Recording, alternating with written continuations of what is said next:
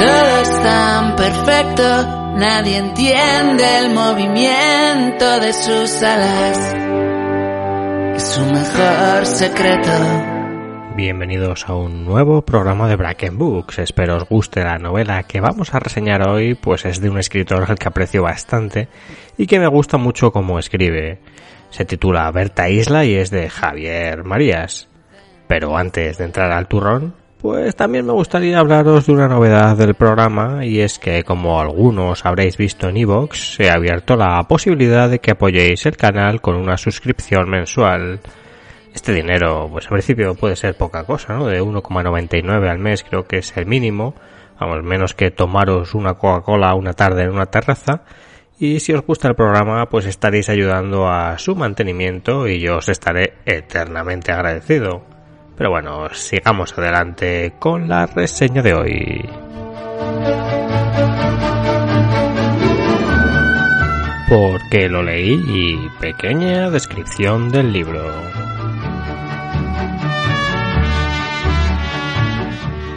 Este libro lo compré más o menos cuando salió en enero de 2019, que es cuando está fechada la etiqueta que aún conserva mi ejemplar de, del FNAC, que es donde lo compré.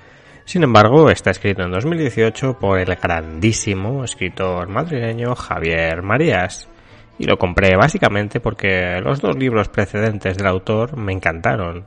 Los enamoramientos es una joya que me impactó muchísimo y quizá porque era mi primera aproximación al autor y su característico estilo, pues me, impactó mucho. También quizá por el mensaje que, que me toca bastante el corazoncito de, ese, de los enamoramientos, enamoramientos. Que se me traba la lengua. Bueno, no sé, lo que sí sé es que la segunda novela suya que leí, que se titula Así empieza lo malo, también me gustó mucho. Así que nada, sé que se puso ya Javier Marías entre uno de mis escritores favoritos y cuando vi en las tiendas esta nueva obra suya, pues no me pude resistir. Pero también es verdad que durante estos dos largos años, pues ha permanecido Berta Isla en una estantería aguardando su momento. Y su momento ha llegado justo ahora porque resulta que el autor estrena la continuación de la novela próximamente. Y hombre, qué mejor que eso para ponerse a leerla. Así que aquí estamos, reseñando Berta Isla. Y no es una novela precisamente corta, aunque tampoco excesivamente larga. Tiene unas 544 páginas, lo cual, dicho así, no está nada mal, pero que se leen bastante ágilmente en la edición que yo tengo de Alfaguara. Las letras son quizá excesivamente grandes y están muy espaciadas, con lo cual se lee muy bien y esas 544 páginas pues no se hacen tan pesadas.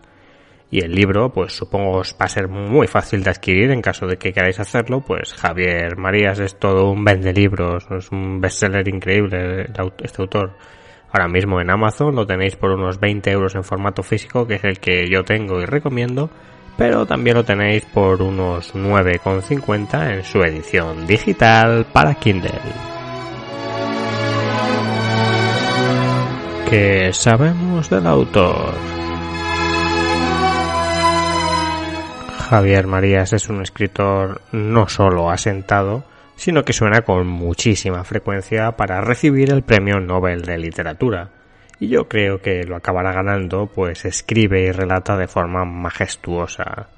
Nació Javier Marías en 1951, por lo que en este 2021 que comienza va a cumplir nada menos que 70 años, cifra redonda. Es también miembro de la Real Academia de la Lengua Española, donde comparte golferías con Arturo Pérez Reverte y bueno, también es el hijo del famoso filósofo de mediados del siglo XX, Julián Marías.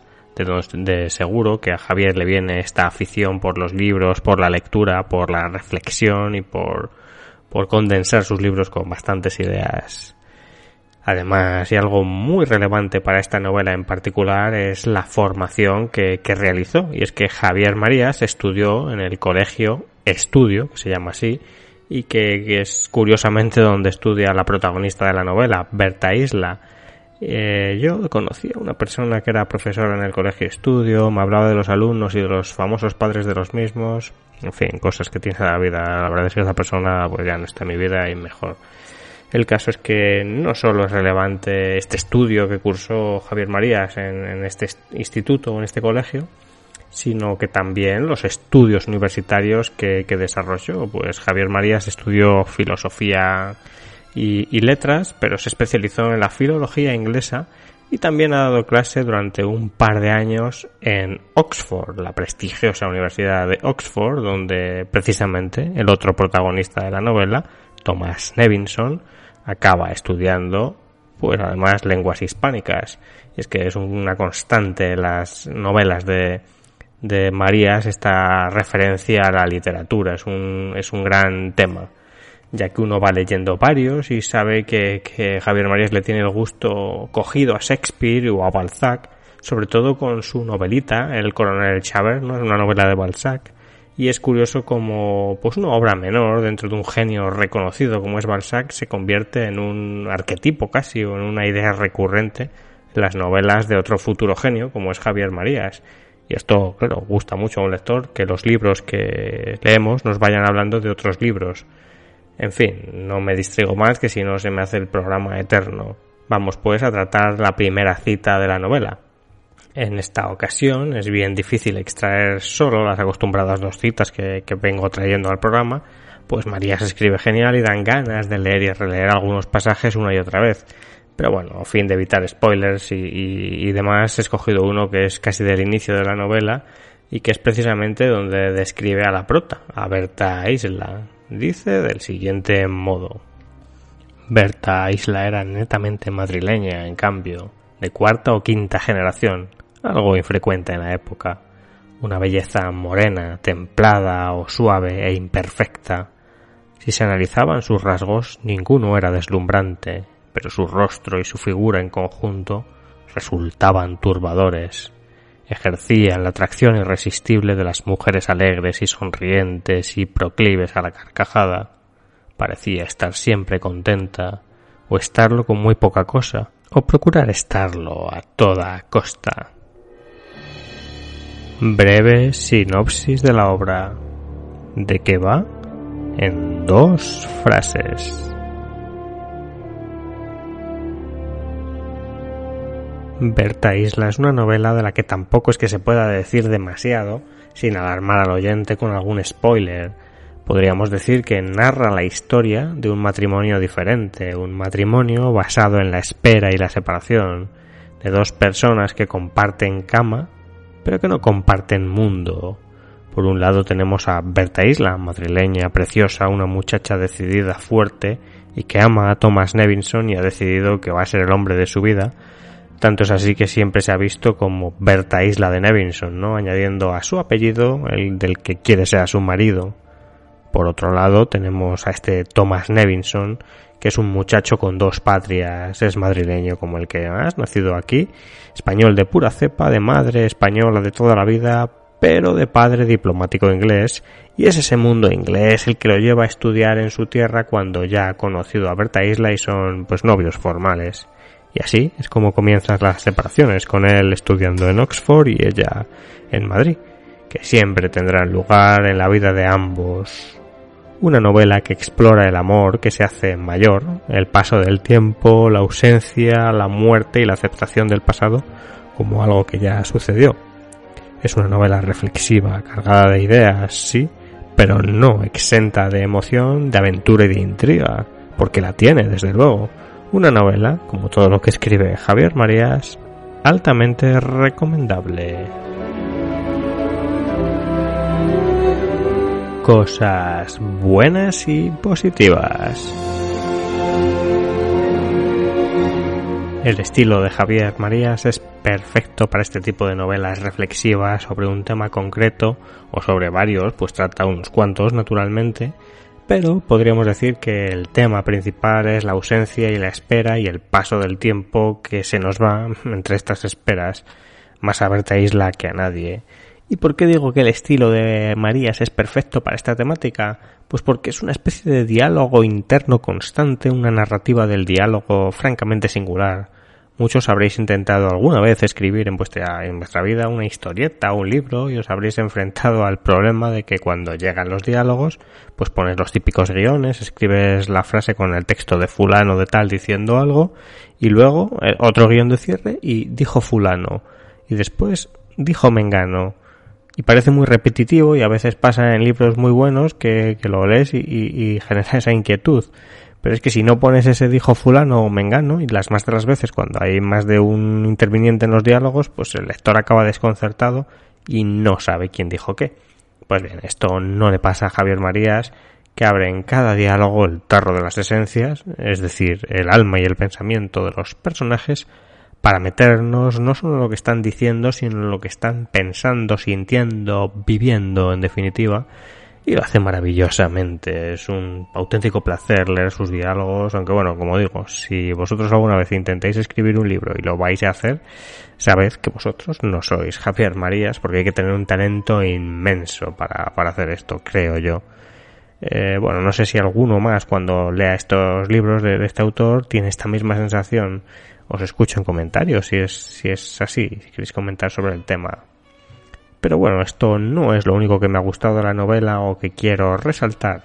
También quiero contar que el ritmo que tienen algunas escenas o la intriga que consigue generar es pues endiablado, ¿no? Porque en realidad en la novela hay grandes momentos de la misma en la que no hay acción, no pasa nada realmente, pero de pronto, de pronto todo se acelera y hay unos descubrimientos que nos dejan con la piel de gallina y nos impulsan a leer más y así de así de buenas a, primeras te ves que has leído 100 páginas de golpe y que te has quedado con pues, te has quedado de piedra con lo que ha sucedido.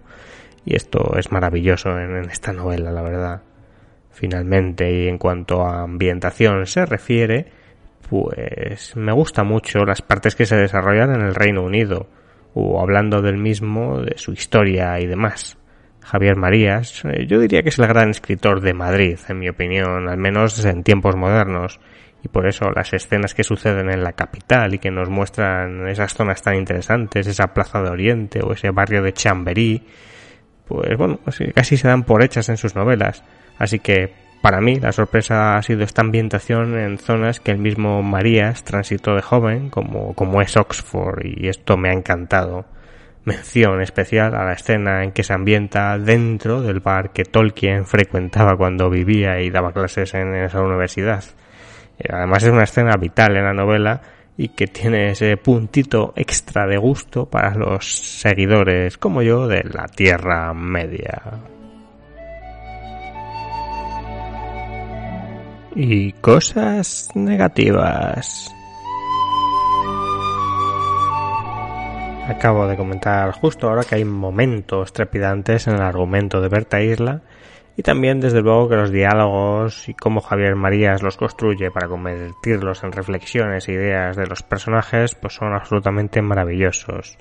Son dos enormes puntos positivos pero que encierran lo que a mi gusto menos me ha gustado de la novela, saber que durante grandes periodos del argumento no está pasando nada, lo cual tampoco es demasiado malo per se, pero lo que sí que hace que sea negativo, al menos a mi modo de ver, es que sucede que muchas veces estas partes más grises se alargan y se traban en reflexiones que son las mismas una y otra vez, o que van avanzando, sí, pero con demasiada reiteración.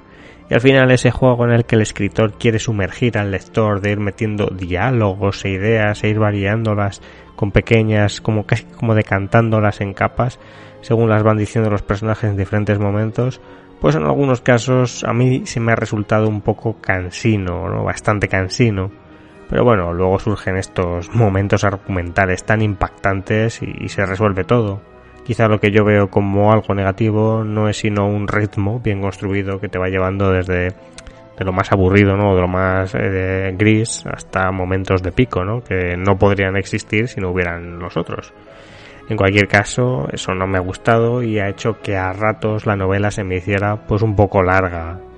Pero para no quedarnos con ese mal sabor de boca voy a volver con una cita que me gustó mucho, aunque bueno, ahora que, lo pienso, que la estoy leyendo aquí en el libro, eh, no es que sea precisamente alegre.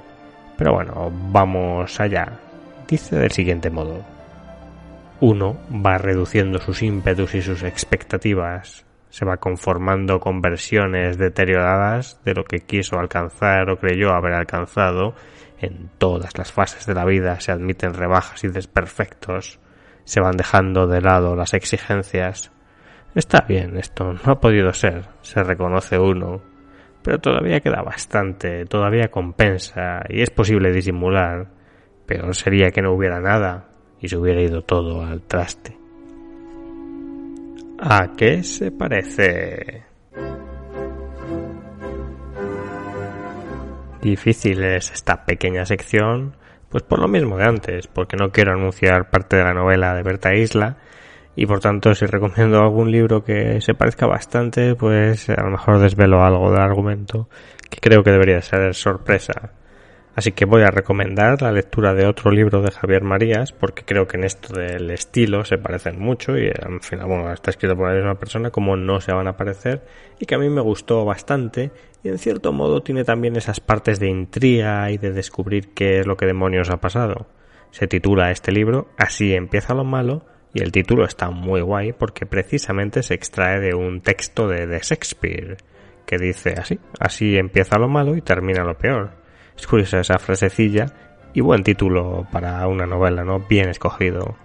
En esta, el prota es el chico de los recados, por así decir, de alguien importante dentro del mundo del cine, creo, ¿no? Si mal no recuerdo, creo que era un director o un productor. Pero el caso es que es un muchacho más bien modesto, pero muy despierto, que convive con el productor y con su mujer a la que este, el director o productor, desprecia e ignora en la casa. Una cosa muy rara que el lector se ve metido de golpe y no sabe muy bien de qué va la vaina. Claro, 400 páginas después uno se va enterando y además con unas cuantas reflexiones e ideas de propina. Interesante novela esta de Así empieza lo malo y es la que recomiendo hoy si os gusta Berta Isla y bueno, desde luego esperando todos a la segunda parte que se titulará Thomas Nevinson y sale este marzo de 2021, así que también será una buena lectura recomendada continuar con la saga, por así decir, de Berta Isla. Dicho lo cual, vamos concluyendo la reseña de hoy y con poco más que decir os emplazo a escuchar el programa de la semana próxima. Como he comentado al principio, suscribíos y apoyad al programa para que esto siga creciendo y se mantenga cualquier caso, un fuerte abrazo, hasta la semana próxima y que tengáis unas excelentes lecturas.